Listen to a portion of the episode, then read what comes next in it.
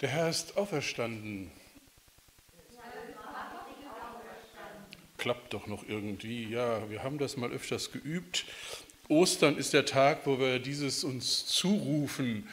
Und eigentlich freuen wir uns, wenn das immer ganz viele machen. Und als ich sagte, was mache ich nur Ostern für eine Predigt, dann habe ich überlegt, was waren davon Aktionen des Glaubens? Und ich habe die Berichte nochmal durchgelesen von den Frauen und dem Ostermorgen und dem leeren Grab. Viele Tatsachen des Glaubens, Dinge, die geschehen sind, über die man natürlich reden könnte, die man nachlesen könnte, sicherlich Ecksteine unseres Glaubens. Aber was haben die Leute getan? Und als ich so las, dann fiel mir eine Sache vom Ostermorgen auf. Die Jünger Sie zweifelten. Sie zweifelten alle. Und dann habe ich gedacht, das ist ja seltsam. Also so eine tolle Geschichte und alle Evangelisten berichten uns von dem Zweifel der Jünger. Und dann tauchte natürlich noch dieser ungläubige Thomas auf, der ja sprichwörtlich gewesen oder geworden ist. Und dann hatte das mein Interesse geweckt und ich fragte mich, wie verhält sich der Glaube zum Zweifeln? Denn wenn wir sagen, Glauben ist ein Verb, dann ist Zweifeln auch eine Tätigkeit.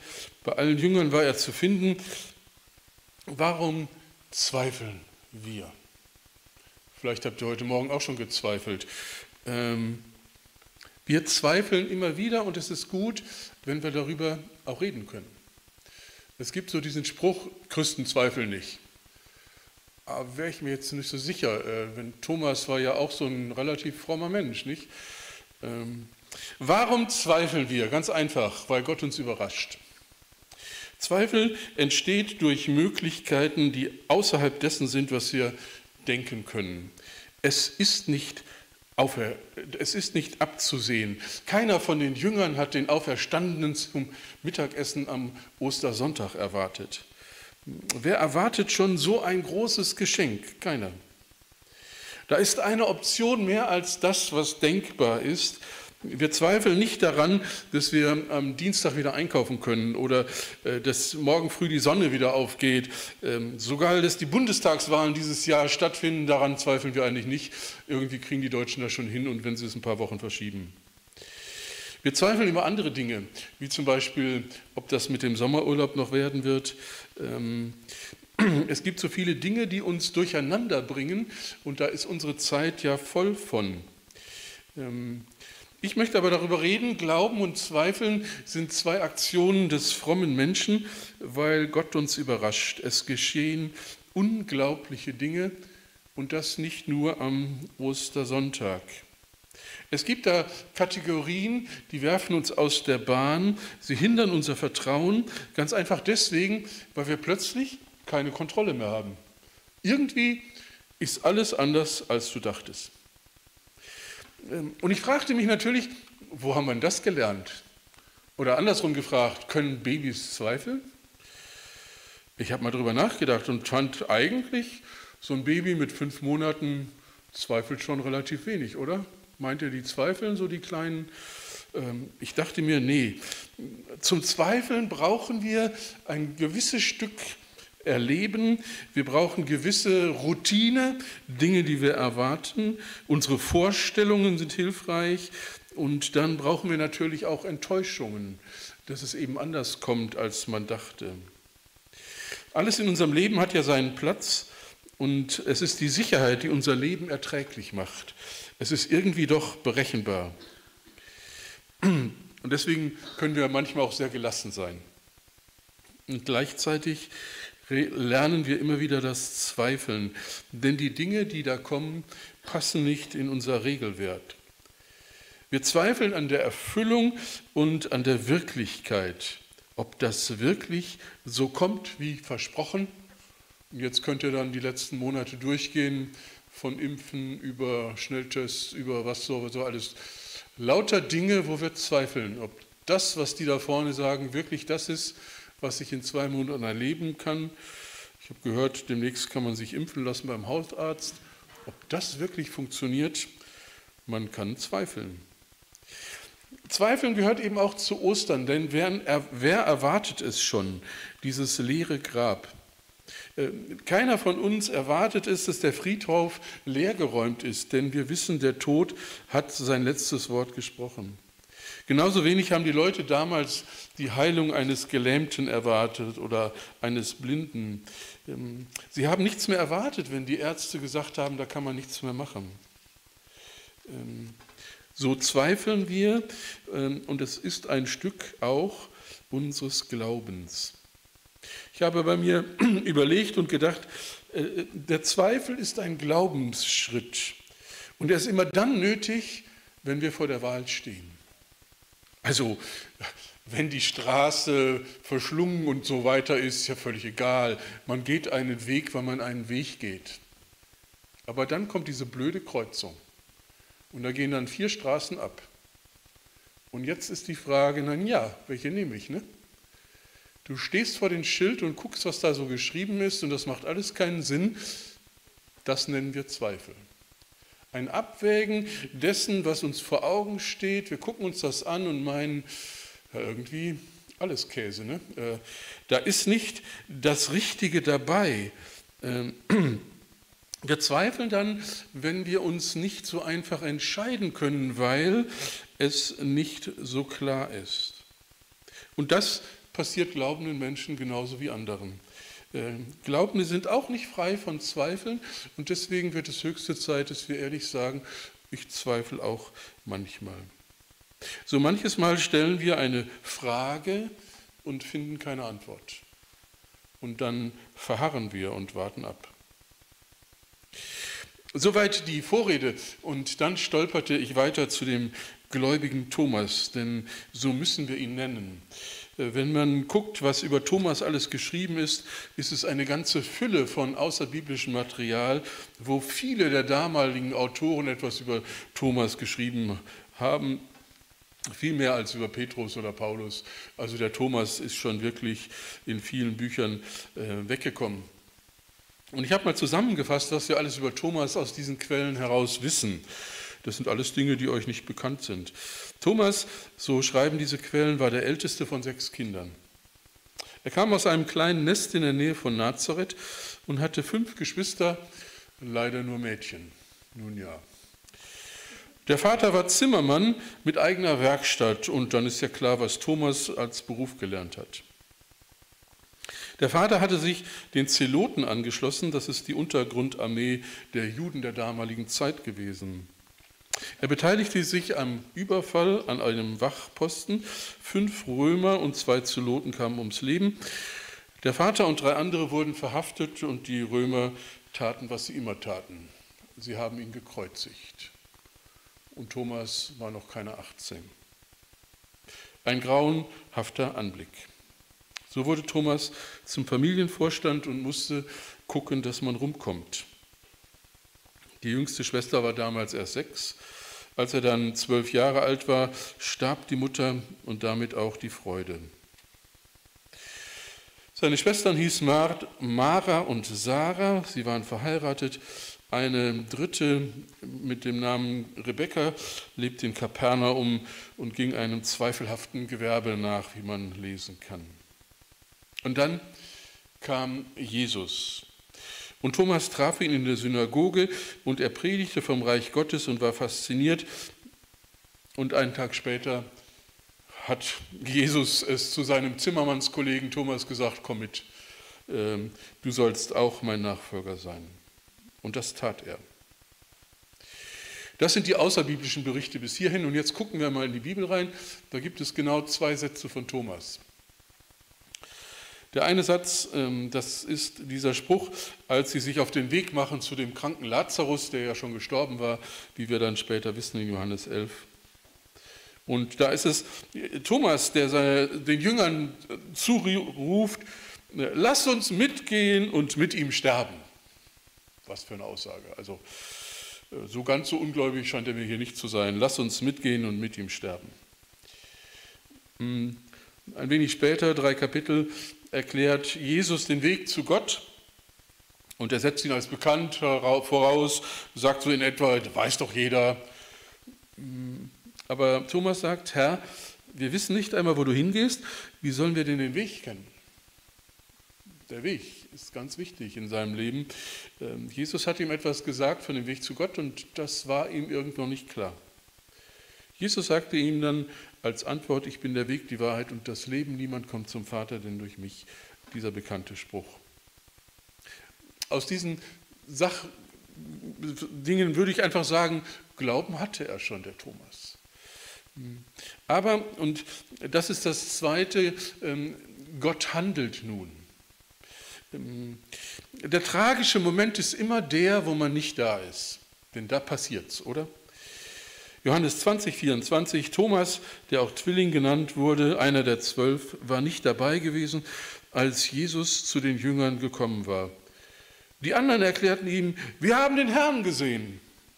Doch Thomas erwiderte, erst muss ich die Nagelwunden in seinen Händen sehen und mit meinen Fingern berühren und meine Hand in seine durchbohrte Seite legen, vorher glaube ich das keinesfalls. Wenn Unglaubliches geschieht, dann ist der Glaube so schwer für die Leute, die nicht dabei gewesen sind. Wenn man nicht dabei war, wie soll man jetzt Begeisterung haben? Man hat ja keine Beweise. Worte allein haben es so schwer. Thomas ist dabei ja keine Ausnahme, denn alle anderen haben auch gezweifelt, aber ihr Abwägen hat sich unterschiedlich geschaltet. Äh, sie zweifelten nicht so wie Thomas. Die einen haben Jesus angeguckt und dachten, das ist der Gärtner. Die anderen rannten los, um das leere Grab zu untersuchen. Wieder andere waren wie gelähmt und stumm wie ein Fisch und zwei machten sich auf den Heimweg, um miteinander darüber zu reflektieren. Zweifel führt zu unterschiedlichen Handlungen. Deswegen sollte man keine voreiligen Entschlüsse fassen. Zweifel heißt, wir verharren in der Entscheidung, man bleibt an der Weggabelung und das ist ganz wichtig. Thomas blieb. Er blieb acht Tage. Ich finde das sehr wichtig, diese acht Tage zu betrachten, denn das ist der Zeitraum, den Thomas zweifelte. Und ich stelle mir das gar nicht lustig vor. Ähm, da sind eine ganze Menge Leute, die sind völlig begeistert, weil Jesus auferstanden ist. Äh, völlig aus dem Häuschen, die Welt ist ganz neu und jeder neue Tag war einfach äh, ein Erlebnis und klasse und sie schmiedeten Pläne und all dieses. Und dann der Thomas, ne? ja, redet ihr mal, kann ich nicht ganz so glauben, äh, was ihr da schon wieder sagt, auferstanden, nee, stimmt sicher nicht, ist wahrscheinlich nur ein frommer Wunsch oder so. Ich fand es gut, dass Thomas in seinem Zweifel dabei blieb. Der ist nicht weggegangen. Er hätte ja auch sagen können, also Leute, vergesst das, ich gehe jetzt nach Hause, äh, Zimmermanns Handwerk ruft, ich habe genug zu tun, was soll ich hier noch? Thomas ist geblieben. Ähm, wir sehen darin dieses Abwägen. Einerseits zu sagen, na vielleicht ist ja doch was dran.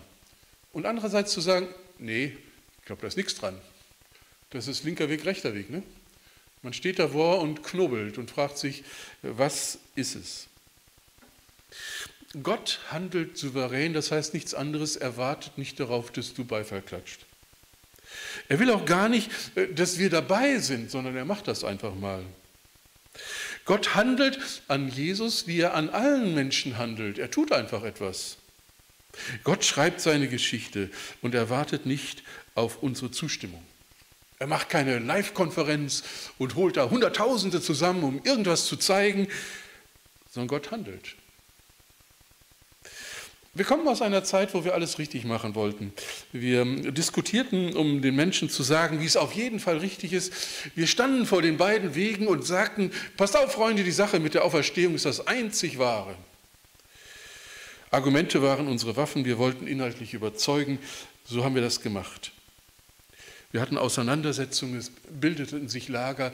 Es gab die, die das glaubten und links gingen und die, die das nicht glaubten, die dann rechts gingen. Unsere Welt hat sich verändert. Und das ist eigentlich nichts Neues, denn in der Urgemeinde schon waren die Zweifel auch da. Warum also nicht zusammenbleiben und miteinander diese, diese Sache aushalten? Wenn wir genau hingucken, dann haben die Jünger damals den Thomas ja nicht gelöchert oder bombardiert, so nach dem Motto, pass auf Thomas, wir erklären dir das nochmal alles von A bis Z. Äh, heute wirst du es begreifen. Ja, und wenn nicht heute, morgen ist noch ein Tag. Äh, wir gehen nochmal durch die ganze Bibel. Äh, wir machen Bibeltage mit dir, um dich zu überzeugen. Da gibt es keine Hektik in der damaligen Zeit. Thomas ist da, er zweifelt und die anderen haben den auferstandenen Jesus gesehen. Gläubige und Zweifler in einer Gemeinde, ist das nicht angemessen? Die Ostergeschichte zeigt uns, dass es sehr wohl angemessen ist, denn so ist unser Leben. Wir kommen immer wieder an den Punkt, dass wir zweifeln, an diesem oder jenem. Wir zweifeln daran, dass ob Gott noch was tun kann, ob unser Gebet erhört wird, ob wir so oder so machen sollen. Es gibt so viele Punkte, wo wir zweifeln und da ist es gut, wenn wir zusammenbleiben, wenn wir aufeinander hören, wenn wir uns nicht abgrenzen, sondern so wie damals dabei bleiben. Denn das ist ja das, was wunderbarerweise passiert. Früher oder später überzeugt Gott. Und das ist wesentlich. Wir lesen hier nichts von einem Petrus, der sich den Thomas zur Brust nimmt und jetzt sagt, pass auf, Freund, Freund, jetzt äh, unter Kollegen, ja, ich erkläre dir das noch einmal und dann sagst du ja und hast es begriffen und dann ist jeder Zweifel weg. Nein, es ist Gott, der selber etwas tut. Wir lesen hier im Text weiter, acht Tage später waren seine Jünger wieder beisammen, diesmal war auch Thomas dabei. Die Türen waren verschlossen, doch plötzlich stand Jesus genau wie zuvor in der Mitte und sagte, Friede sei mit euch. Und dann wandte er sich an Thomas und sagte, Lege deine Finger hier auf die Stelle und sieh dir meine Hände an. Gib deine Hand her, leg sie in meine Seite und sei nicht mehr ungläubig, sondern glaube. Thomas antwortete, mein Herr und Gott. Ostern kann Glauben entstehen, weil Jesus lebt. Er überzeugt Menschen, indem er sich ihnen in den Weg stellt und sagt, mein Freund, komm mal her, guck dir das mal an. Glaube entsteht, weil Gott überzeugt, auf diese oder jene Art und Weise. Das kann ganz unterschiedlich sein, so war das bei den Jüngern auch recht unterschiedlich. Gott überzeugt. Er überzeugt nicht nur mit dem, was wir sehen oder fühlen, nicht mit Worten oder unter Zwang, sondern durch eine Gottesbegegnung. Glaube, das ist Gemeinschaft mit dem lebendigen Gott, nicht ein richtiges Nachreden von irgendwelchen Tatsachen. Glaube ist sozusagen leibhaftig. Die Jünger waren hier so hilfreich, da Thomas acht Tage bei ihm sein durfte. Der Club ähm, hat sie aufgenommen. Er zweifelte, sie blieben zusammen. Er hörte zu, sie machten irgendwie mit, erlebten Höhen und Tiefen, andere berichteten und sprachen darüber und Thomas zweifelte. So ist Glaube zu Ostern der Glaube auf dem Weg. Es ist egal, ob du nach Emmaus laufen willst oder Jesus mit dem Gärtner verwechselst oder sonst irgendeinen Zweifel in deinem Herzen hast, bleib dran. Und dann begegne dem Herrn Jesus, der dir etwas zeigen will, den richtigen Weg.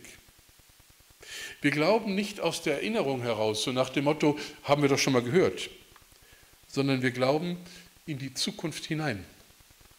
Glaube richtet sich nach vorne, nicht auf die Vergangenheit. Deswegen Aktionen des Glaubens zweifeln. Der gar nicht ungläubige Thomas ist wirklich jemand, dem wir mal nachgucken sollten.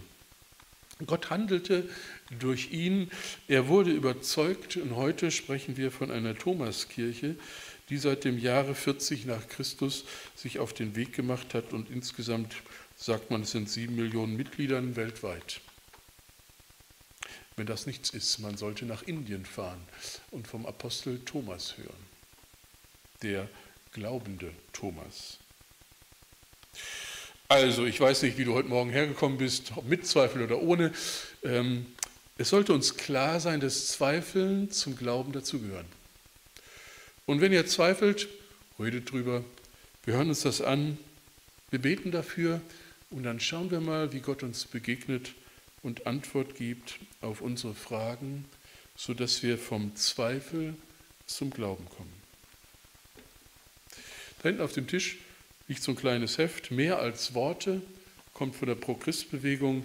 Da hat man versucht, dieses Glauben und Zweifel gegenüberzustellen. Wenn ihr gerne wollt, könnt ihr euch ein paar Hefte mitnehmen. Die liegen da hinten am Ausgang für euch bereit. Amen.